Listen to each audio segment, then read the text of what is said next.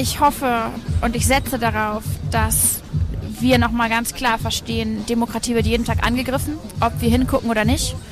Und genauso müssen wir jeden Tag verteidigen mit dem, was wir können, was wir haben. Es wird uns ja niemand von außen irgendwie retten aus dem Rechtsruck heraus. Wenn uns jemand rettet, dann sind wir das. Wir sind alles, was wir haben und wir sind aber auch alles, was wir brauchen. Wir Menschen mit unseren Stimmen, mit unseren Möglichkeiten. Das war Luisa Neubauer von Fridays for Future, die sich äh, gegenüber der Rechercheplattform Korrektiv zu deren Enthüllungen äußert, in denen es um rechte Umsturzfantasien von AfD-Politikern und anderen geht.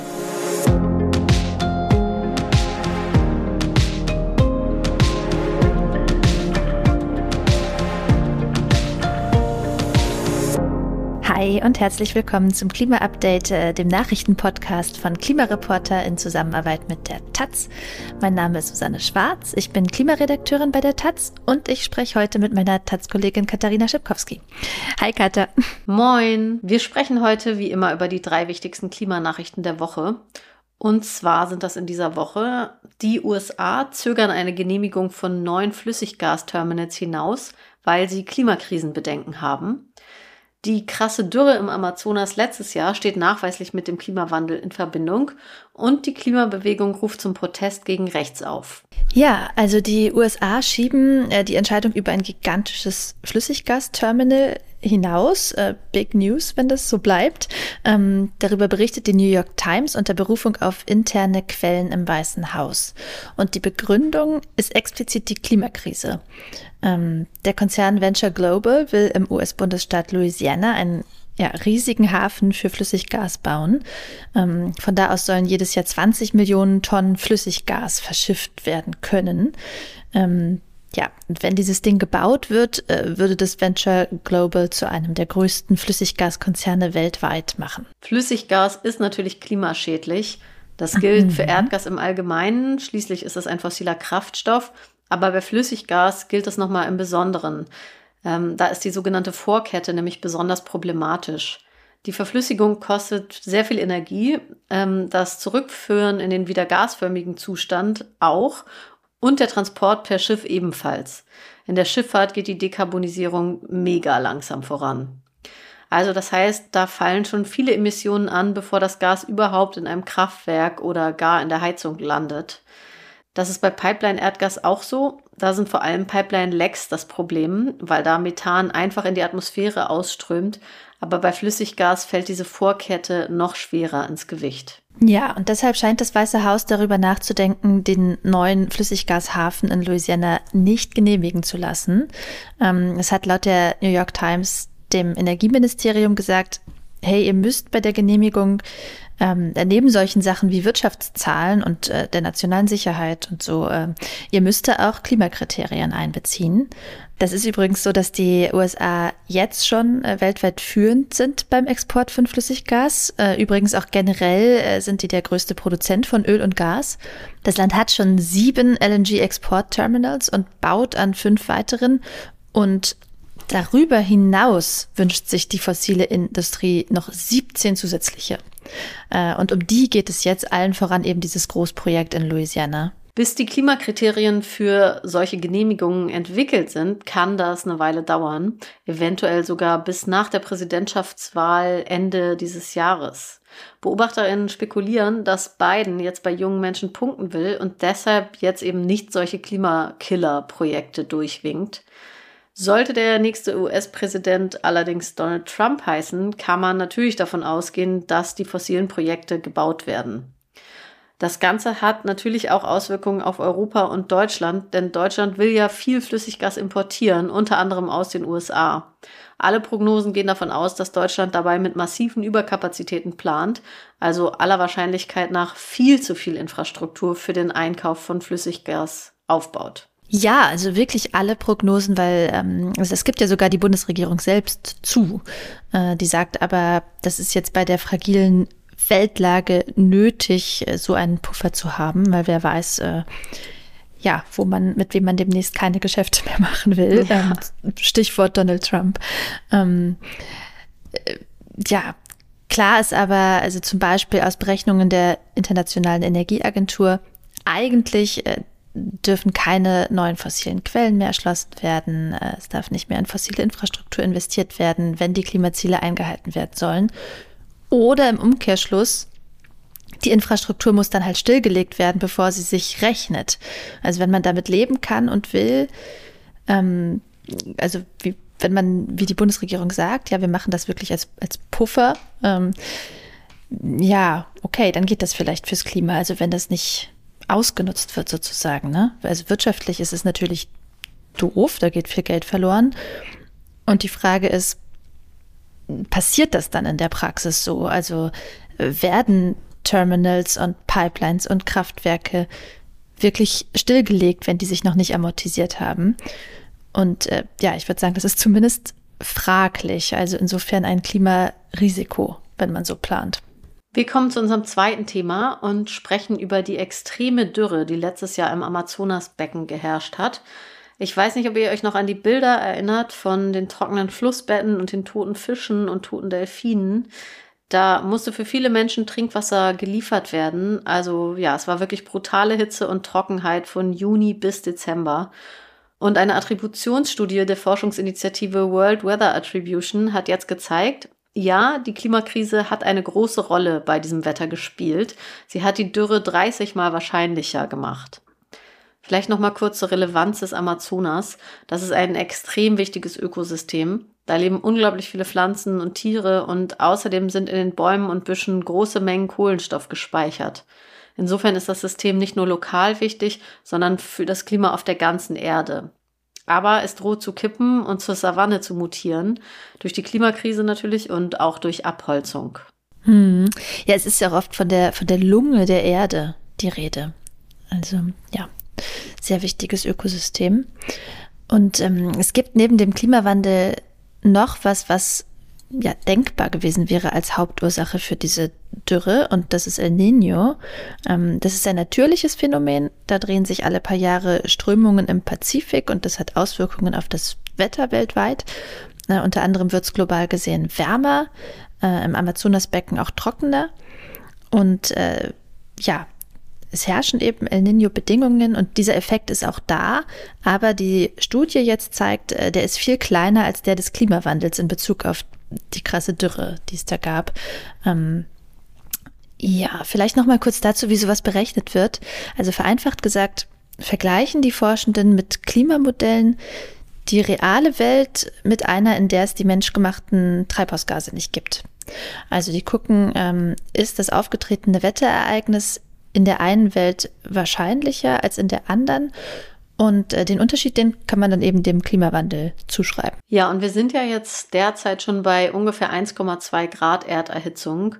Wenn es dabei bleiben würde, wäre so eine Trockenphase im Amazonas ungefähr alle 100 Jahre zu erwarten. Ähm, das zeigt, das war ein echt krasses Ereignis. Also auch jetzt kommt sowas noch selten vor. Das Problem ist aber ja, wir steigern die Temperatur auf der Erde bisher ja immer weiter. Und das würde dann auch solche Amazonasdürren noch häufiger machen. Bei zwei Grad Erderhitzung wären das schon alle 13 Jahre, müsste man so eine Katastrophe erwarten. Und wenn wir weiter Kohle in Kraftwerken verfeuern oder mit Gas heizen oder mit Benzin- und Dieselauto fahren, machen wir solche Katastrophen also ziemlich schnell zu einer echt häufigen Sache. Dann jetzt zu unserem dritten Thema, würde ich sagen. Ähm, ihr habt die Bilder und Berichte sicher gesehen oder vielleicht wart ihr sogar selber auf der Straße. In der vergangenen Woche haben deutschlandweit über eine Million Menschen gegen die AfD und äh, andere Rechtsextreme demonstriert. In Großstädten wurden Kundgebungen teils wegen Überfüllung abgebrochen, aber auch in Kleinstädten und mitten auf dem Land sind wirklich, wirklich viele Menschen auf die Straße gegangen.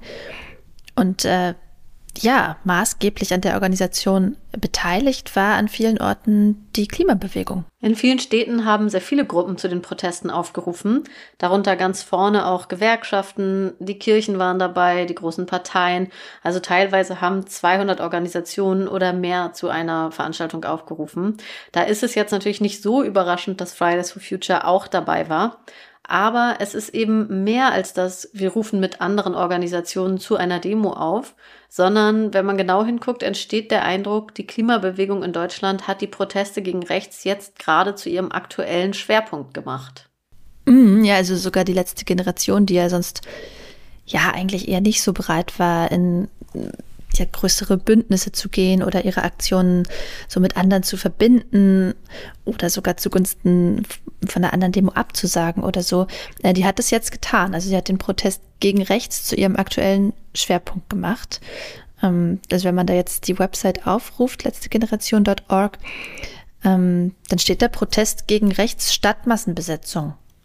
also ähm, ja, die Aktivistinnen, die haben dieses Mal tatsächlich ihre eigene Aktion gecancelt für den Anti-AfD-Protest.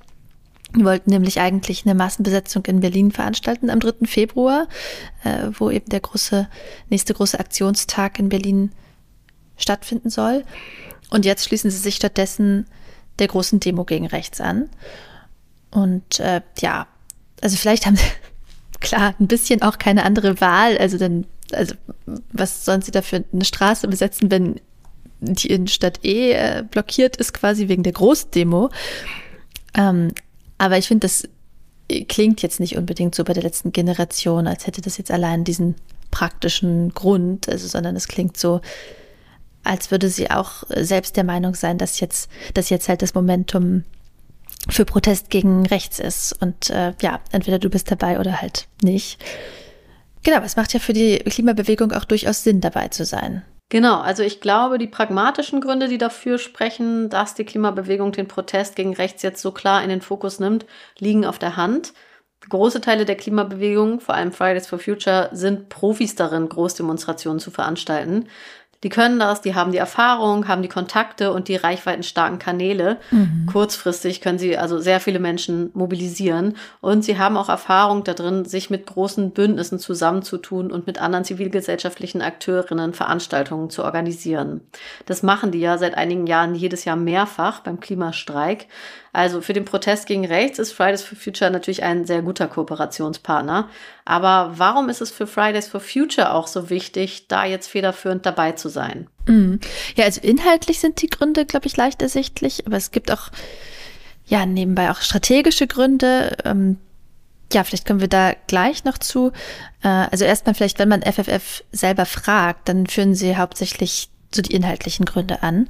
Und die sind natürlich auch sehr wichtig. Also ähm, ja, mit Recht der Regierungsbeteiligung wird es sehr, sehr düster für das Klima, noch düsterer als jetzt schon. Ähm, die AfD lehnt jeglichen Klimaschutz ab, leugnet ja sogar in großen Teilen äh, den Klimawandel. Äh, dazu kommt, dass die AfD rückwärtsgewandt und wissenschaftsfeindlich in vielerlei Hinsicht ist und die Klimabewegung äh, bezieht sich ja sehr stark auf Wissenschaft und Forschung. Und ähm, ja, auch Massenproteste, äh, ziviler Widerstand, ähm, überhaupt ziviles Engagement gehören elementar zur Klimabewegung. Äh, aber eine starke und laute Zivilgesellschaft äh, wird es halt überall schwer haben, wo die AfD was zu melden hat. Also ja, eine einflussreiche AfD und ein rechtes Gesellschaftsklima stehen schon in jeder Hinsicht eigentlich den Zielen der Klimabewegung entgegen. Ja, und jetzt zu den strategischen Gründen. Fridays for Future setzt ja, anders als einige andere kleinere und radikalere Klimagruppen, sehr stark auf die Anschlussfähigkeit in die Breite der Gesellschaft. Und, ähm, und das ist hier, glaube ich, noch wichtiger, ähm, auf dieses positive Moment von, wir können was bewegen. Denn wir sind viele, wir haben Hoffnung und es kann und es wird gelingen, was zu verändern. Also das ist nicht die Strategie von allen Teilen der Klimabewegung und wird zum Teil auch kritisiert. Manche sagen, das ist Verklärung der Tatsachen, es gibt gar nicht so viel Anlass für Hoffnung beim Klima, man müsste stattdessen viel ehrlicher sagen, wie schlimm es wirklich steht. Und ja, manche argumentieren eben, dass man sich von der Hoffnung auf Klimaschutz eigentlich verabschieden müsste und dann eher gucken müsste, wie man trotzdem weiter um jedes Zehntel Grad Erderhitzung kämpft. Also gegen jedes Zehntel Grad natürlich. Aber ähm, Fridays for Future setzt ja offensichtlich auf eine andere Strategie. Es ist ihnen nämlich sehr wichtig, immer das Positive zu betonen, Hoffnung zu verbreiten und Leute im Positiven zu motivieren. Und dafür brauchen sie eben genau solche Momente wie jetzt. Also 1,5 Millionen Menschen gehen für was Gutes, für die Demokratie auf die Straße. Es gibt so eine Aufbruchsstimmung, eine Stimmung von, wir sind viele, wir können was verändern, wir können den Rechtsruck stoppen und uns für eine bessere Gesellschaft einsetzen. Und ja, dieses Moment auch mitzunehmen, da ganz vorne dabei zu sein, das ist wirklich sehr wichtig für Fridays for Future, um weiterhin mit diesem Narrativ zu arbeiten und auch dieses Gefühl von Hoffnung und Stärke und Möglichkeit der Veränderung mit der Klimabewegung zu verbinden. Hm. Ja, gar nicht so in dem Sinne, als wäre das jetzt eiskalt kalkuliert von Fridays for Future oder so. Also als würden die da jetzt nur auf einen Zug aufspringen, weil es ihnen nützt, sondern also es macht einfach von vorne bis hinten Sinn für sie, könnte man sagen. Also es ja. ist inhaltlich äh, konsistent und logisch. Ähm, Klimaschutz geht nun mal nicht mit der AfD. Ähm, ja, und für eine Gesellschaftstransformation hin zu mehr Klimaschutz braucht es diese aufgeklärte und starke Zivilgesellschaft, die da Druck macht, so wie jetzt. Ähm, und sie können halt auch einfach gut für Massenproteste mobilisieren und leisten ja auch einen Dienst an der Bewegung, indem sie ihre Kapazitäten so so einbringen, könnte man vielleicht sagen. An diesem Wochenende, also vielleicht gerade jetzt, wenn ihr den Podcast hört, und auch am folgenden Wochenende, also Anfang Februar, soll der Protest weitergehen und nochmal groß werden. Und jetzt ist die Klimabewegung auch in Städten dabei, wo sie bei der ersten Welle am vergangenen Wochenende vielleicht noch nicht so maßgeblich in Erscheinung getreten ist. In Berlin geht's am 3. Februar auf die Straße, auch mit der letzten Generation und Extinction Rebellion. Die sind auch beide Teil des Bündnisses Hand in Hand, wo über 900 Organisationen sich beteiligen und zur Demo aufrufen. Und in Hamburg soll die nächste Großdemo schon an diesem Sonntag stattfinden, wird auch von Fridays for Future Hamburg und der Seebrücke und vielen anderen Organisationen mitorganisiert und wurde jetzt auch schon vom Jungfernstieg wegverlegt in die Ludwig-Erhard-Straße, damit dieses Mal alle kommen können, die wollen und die Veranstaltung nicht wieder wegen Überfüllung beendet werden muss. Ja, also wahrscheinlich gibt es praktisch bei, bei jedem in der Nähe gerade Möglichkeiten, sich zu beteiligen an den Protesten gegen rechts. Ja. Und ähm, wir sind damit am Ende unserer Folge angekommen. Schön, dass ihr dabei wart. Abonniert uns gerne in eurer Podcast-App und äh, lasst uns eine Bewertung da, wenn ihr uns gern hört. Und wenn ihr uns direkt erreichen wollt, schreibt uns gern an klima-update at klimareporter.de. Und vielen Dank an Benedikt Vitas und Melanie Kirk-Mechtel, die uns diese Woche mit einer Spende unterstützt haben. Danke auch von mir. Schönes Wochenende. Ciao. Ciao.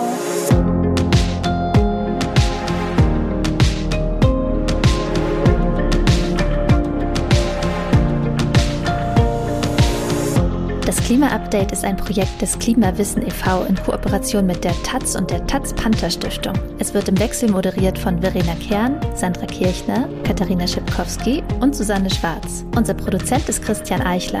Ihr könnt unsere Arbeit mit einer Spende unterstützen. Dazu besucht uns auf www.verein-klimawissen.de.